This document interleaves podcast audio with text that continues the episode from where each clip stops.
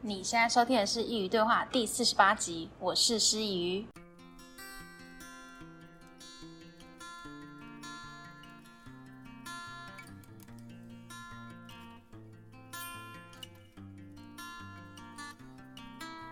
大家午安，今天是端午节，你今天是怎么过的呢？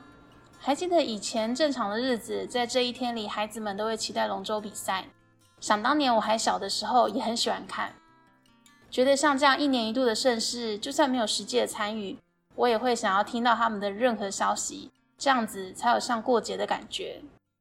但我想今年是听不到了，各地的龙舟比赛都取消了。但我觉得更让人有感的是，因为在今天很多人都没有办法回家，为了避免疫情的扩散，指挥中心呼吁大家勿返乡，减少移动，就可以减少传染的风险。所以。今天你是不是也待在旅居的地方？还记得有一年的母亲节，我因为要打工，店长不给我在母亲节的时候排休，因为零售业的母亲节就像是周年庆一样重要的日子。但我当年不知道，还没有出社会的我当下觉得很委屈，因为我平常其实是不太回家的人，只有在重要的日子才会回家。可是那一天，我的世界乱了套，我从来没有像那一天这么想家。后来母亲节的前一晚，我在学校宿舍，只剩我一个人的房间里，大哭了一场。那一天，我才体会了“每逢佳节倍思亲”的这句话。今天的你，是否也跟当年的我一样？端午节通常是要祭祖的日子，但今天宗教活动需要停止，路上的车也变得很少，不像以往的端午连假，高速公路上一定是长长的车龙，而南下还有雪隧，一定也是塞得水泄不通。可是今天早上我上班的时候，高速公路就像清澈的喉咙一样顺畅，但是却也安静得很。我上班的地点是在商业区里面，每次到了假日的时候，都可以看见满坑满谷的人潮，特别是在用餐时段。可是今天空荡荡的大楼里，却只听得到自己的脚步声。经过茶水间的时候，总可以听到有人在讨论疫情，说疫苗什么时候可以打。什么时候每天确诊人数会下降？什么时候可以去外面餐厅吃饭？什么时候可以去看电影？什么时候可以恢复正常？我在饮水机旁默默听着他们说着这些，但我知道大家都是不乐观的。不过，即便在上班，大家都还是要有过节的气氛，我觉得很有趣。每年到了今天，大家都一定会把粽子带来公司吃。其实粽子呢，平常也都吃得到，但是就偏偏在这一天特别想吃。那你们平常喜欢吃哪一种的呢？每年端午节啊，在网络上总是会有网友发起南部粽和北部粽的比较，我觉得很有趣。因为我是北部人，所以我小的时候其实没有吃过南部粽。后来大概在我小学三年级的时候吧。那时候我妈因为要工作，所以她送我们去安亲班。安亲班老师呢是南部上来的人，所以端午节那一天她做南部粽给我们吃。我还记得那天我回到家跟我妈说，老师今天给我们吃一个很奇怪的粽子。但是后来我才知道，原来小小一个台湾，南北的文化却有着明显的差异。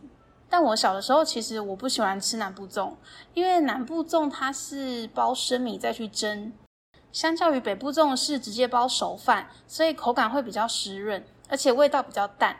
但因为后来我大学的时候去南部读书，那时候才第一次吃到所谓南部的口味。我记得我刚去的时候很不习惯，因为吃什么都甜甜的，连卤肉饭也甜甜的。不过吃久了也觉得蛮好吃的，所以我其实只是不习惯南部的味道而已。每次到了端午节，南北部众就会在网络上掀起一场热议。双方都有各自的拥护者，但为什么我们一定要做选择呢？我们太容易陷入二分法的陷阱里了。没有人规定一定要在两个之中选择一个最爱。每次到了这个时候，我都会用周星驰的电影名言来表达：小孩子才做选择，我全部都要。南北部粽其实都很好吃啦。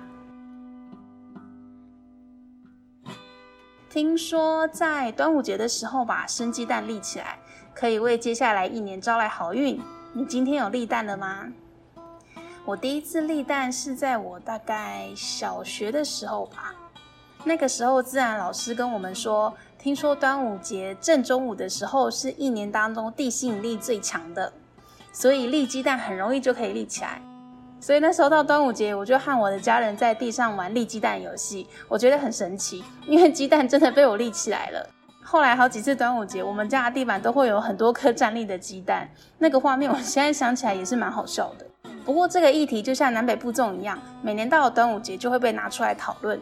后来听说有科学家说，其实地心引力每一天都是相同的，并不会因为端午节那天就特别强烈，所以其实鸡蛋每天都可以立。那如果是这样，我们平常鸡蛋立不起来，是不是只是因为我们不相信？你的六月过得还好吗？有因为疫情而打乱你的计划吗？如果没有的话，很好，因为我有。本来呢，我的六月有非常多的活动，像之前有跟你们提过《钟楼怪人》的音乐剧啊，现在情况很不明朗，主办单位说要延期，可是到现在还不确定会延到什么时候。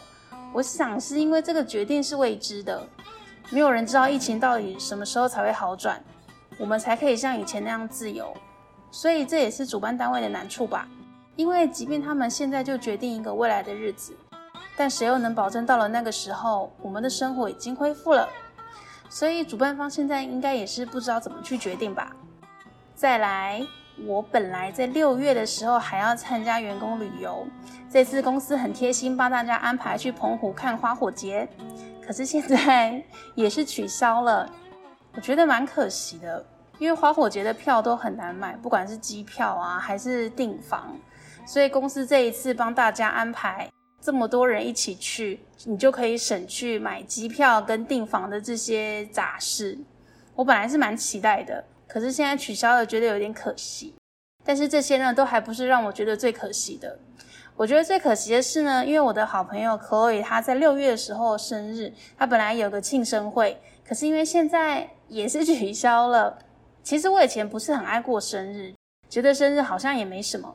可是随着年纪的增长，我反而觉得生日很重要。我觉得除了像一个里程碑之外，在长大后的世界里，其实要跟分散在世界各地的朋友见面不太容易。而生日呢，就是可以把大家聚在一起的一个理由。我觉得生日不需要过得很浮夸，只要大家能够聚在一起，聊一聊那些生命的经过，就是一个很棒的生日了。虽然我现在没有办法亲自参与 Chloe 的生日，但是我还是要跟她说，Chloe Happy Birthday。我最近听很多朋友说，因为疫情的关系，他们都放无薪假。不晓得你是不是也是这样？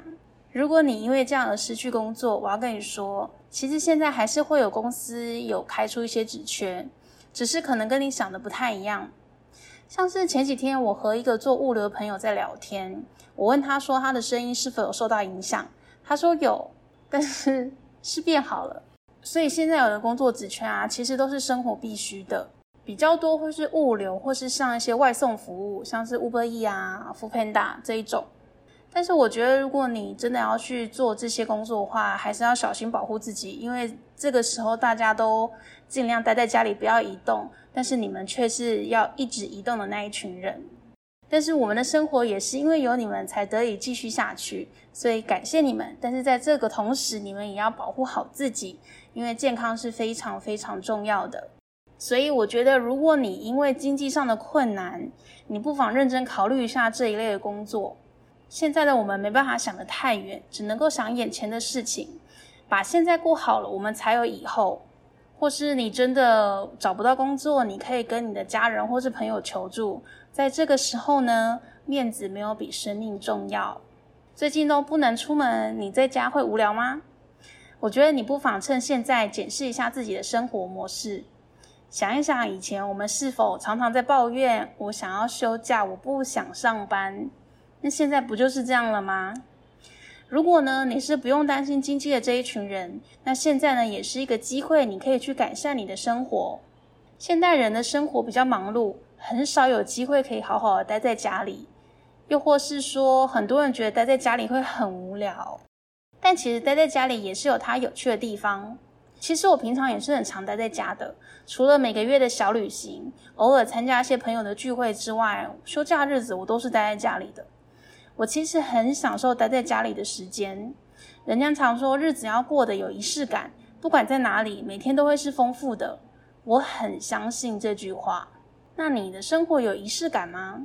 如果要说我的话，我觉得我的仪式感是来自每天的早餐时光。一天当中，我最喜欢的就是早餐。所谓的早餐，我觉得不一定是要起一个大早才叫早餐。对我来说，起床后的第一餐，它就是早餐。因为我不喜欢急急忙忙的早晨，所以我都会比预计出门时间早大概一到两个小时的时候起床，然后开始准备早餐，不疾不徐的出门上班。我觉得享受早餐时光之后，确实改变我的生活。以前的我也都是 打卡压最后一分钟的，可是我后来认识一位朋友，他都是慢慢的出门，一切看起来都很优雅，所以我就告诉我自己，我也要这样。后来我就训练我自己要早起，但其实也不是真的很早，大概八九点的时候，有的时候休假也会睡得比较晚，大概十点多吧才会起床。我起床后的第一件事呢，就是坐在一个看得见花园的位置，然后喝着一杯水，先慢慢的让自己清醒。清醒之后呢，我会去厨房做早餐。我觉得做早餐是件很疗愈的事情。我知道可能很多人不喜欢下厨，可是你可以从简单的开始。像我最一开始也都是从烤吐司跟果酱开始，但你就是慢慢去做之后，你就会知道你该怎么做。你也会知道你想怎么做，你慢慢就会变得丰富，因为你不可能每一天都只想要吃烤吐司跟果酱，所以你慢慢的试做，从简单的开始。等你喜欢上这件事呢，我相信你也会觉得做早餐是件很疗愈的事。